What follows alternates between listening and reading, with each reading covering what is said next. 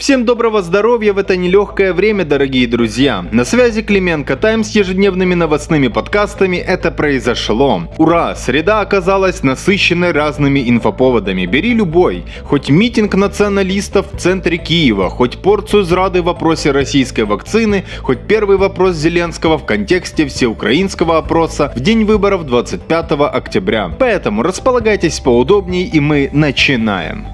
Начнем с того, что сегодня в центре Киева с двух часов дня до вечера прошла акция националистов, которая называется «Марш УПА. Бой коллаборантам». Примечательно, что шествие совпадает с Днем Защитника Украины, Днем Казачества и с годовщиной создания УПА и, конечно же, Покрова Богородицы, которую празднуют верующие. Но, судя по всему, националисты решили в этот день бесплатно раздать коронавирус, потому что по-иному это шествие сложно комментировать. Нет, ну а что? Сегодня он особо патриотичный патриотичен в Киеве, который находится в оранжевой зоне. На митинге традиционно были правосеки, свободовцы, нацкорпус. Марш проходил в лучших традициях ультраправого и особо патриотичного населения. Гимн, кричалки, фаера и много-много флагов. Но не все так просто. На митинге также были замечены белорусы с БЧБ флагом, которые выкрикивали «Живе Беларусь!». Если вы думаете, что на этом все, то нет. Среди прочих ура-патриотов мы обнаружили небольшую колонну украинских любителей античной античной культуры и Римской империи в частности. То есть еще один праворадикальный проект Центурия. Интересно, что последний значимый инфоповод, связанный с ними, это марш защитников Украины 24 августа, который мы освещали на разных медиаплощадках. Больше мы их особо не наблюдали. Разве что они постят у себя какие-то местечковые акции, которые можно квалифицировать как хулиганство. Собственно, акция закончилась предсказуемо, фаерами и требованиями к Зеленскому.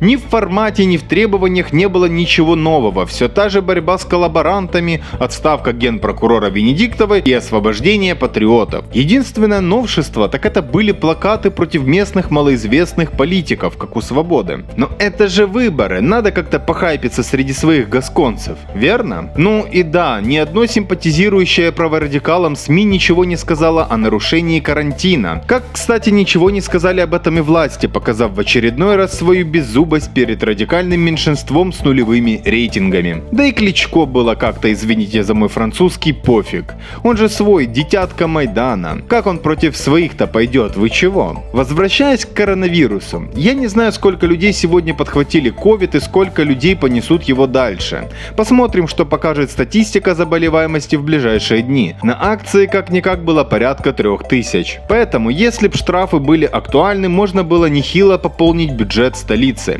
Только подумайте, 17 тысяч гривен на, допустим, 3 тысячи человек. Это же где-то 51 миллион, который можно потратить, например, на действительно нуждающихся людей. Но это все лирика. Идем дальше. А теперь немного зрады, но из-за шествия в Киеве она осталась за бортом. Так вот, зрада номер один. Министр здравоохранения Максим Степанов не исключил закупку российской вакцины в случае, если ее утвердит ВОЗ и она пройдет все испытания. Об этом он сказал в эфире телеканала News One, цитирую. «У нас есть соответствующее заявление от россиян, что они сделали вакцину, но никаких подтверждений от международных организаций касательно действенности этой вакцины, что она прошла все стадии и она безопасная, в Министерстве здравоохранения нет. На прямой вопрос о покупке российской вакцины Степанов ответил размыто и двусмысленно. Будем говорить о закупке любой вакцины и не только российской. В то же время напомним, что в Минздраве ведутся некие переговоры с другими производителями. Да и у Зеленского ищут обходные пути вплоть до сотрудничества с Британией. Но как мы понимаем из совокупности фактов, российскую вакцину могут закупить лишь в крайнем случае, когда ситуация будет критичной критическая, а альтернатив не будет.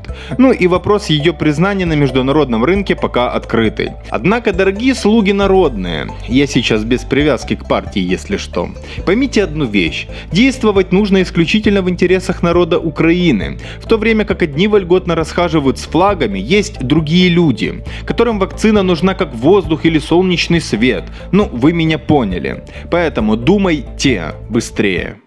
Теперь зрада номер два. Президент России Владимир Путин заявил о снятии санкций с нескольких украинских промышленных предприятий, чтобы те смогли поставлять продукцию в Россию. В этом он сказал в ходе совещания с правительством, цитирую. «Как известно, не мы вводили эти ограничения. Все действия с нашей стороны носят только ответный характер. Мы всегда готовы к восстановлению полноформатного взаимодействия с Украиной. О каких именно предприятиях идет речь, пока неизвестно. Путин подчеркнул, что этот жест должен ознаменовать начало восстановления полноформатного сотрудничества между странами. Но прежде чем давать оценки, важно напомнить, что с этой идеей изначально выступил премьер-министр Михаил Мишустин, когда встречался с Медведчуком. Здесь также вспомним, что в минувшую пятницу правительство РФ сняло запрет на поставки в Украину смазочных масел, нефтяного битума, а также остатков от переработки нефти или нефтепродуктов, полученной из битуминозных пород. Как мы понимаем, это для нужд большого строительства президента Зеленского. Своих ресурсов для строительства дорог нам на сегодня не хватает. Поэтому политика политикой, лозунги лозунгами, а большие дяди будут делать свои дела в обход возбуждения особо патриотичных элементов.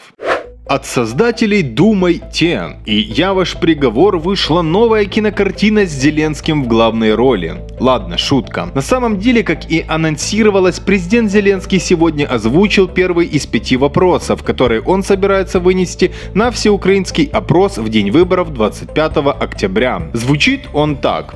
Нужно ли ввести пожизненное заключение за коррупцию в особо крупных размерах? Сказать, что бьют по важной теме, ну да, согласен. Коррупция все-таки входит в список ключевых проблем в стране по оценках самих же украинцев. Но я передам свое учение и открою страшную истину. Любое твое высказывание или совет, или даже предложение должно быть подкреплено какими-то поступками. Политика не исключение. Поэтому у нашей редакции есть несколько встречных вопросов вопросов. Кого из топовых коррупционеров за время президентства Зеленского посадили хотя бы на 5-10 лет? Назовите хоть одно громкое имя. Что мешало? А что скажут западные партнеры, Совет Европы, Венецианская комиссия? Разрешили бы они нам внести такую норму в законы? Очевидно, что цель всей этой истории с опросом – заставить больше людей прийти на выборы и проголосовать за слугу народа. И как бы все.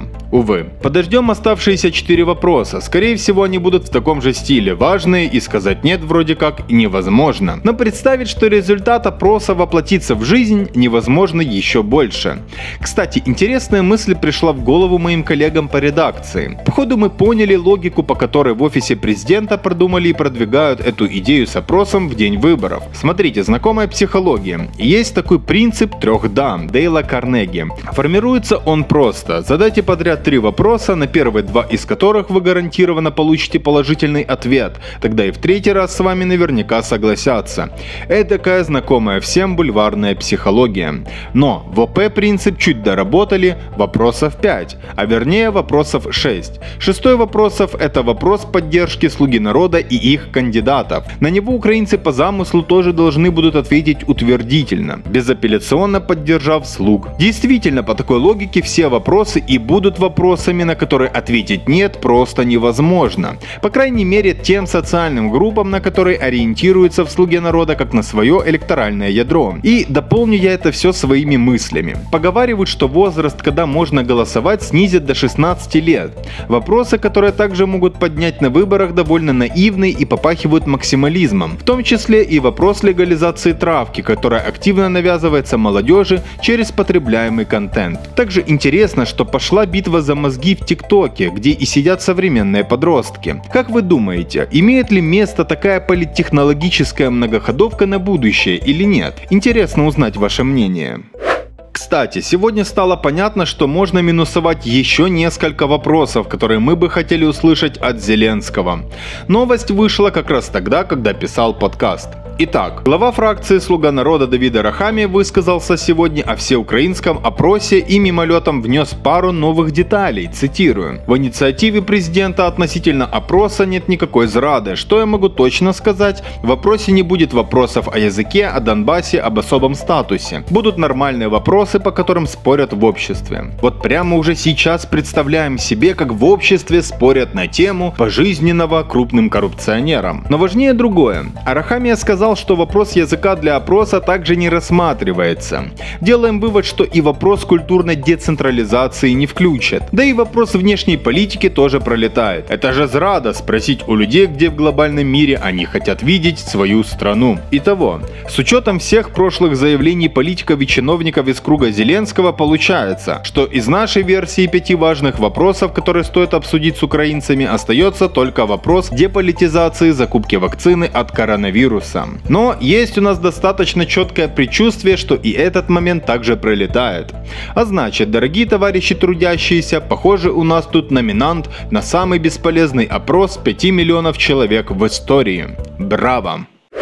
Слову, интересную позицию по всеукраинскому опросу в день местных выборов занял спикер Верховной Рады Дмитрий Разумков, по сути отстранившись от темы максимально. Он даже опроверг слова своего заместителя Руслана Стефанчука о том, что опрос, анонсируемый президентом, дескать, это пробник референдума. Разумков считает такое сравнение некорректным и заявил, что парламент не успел внести необходимые изменения в законодательство, чтобы придать опросу официальный статус.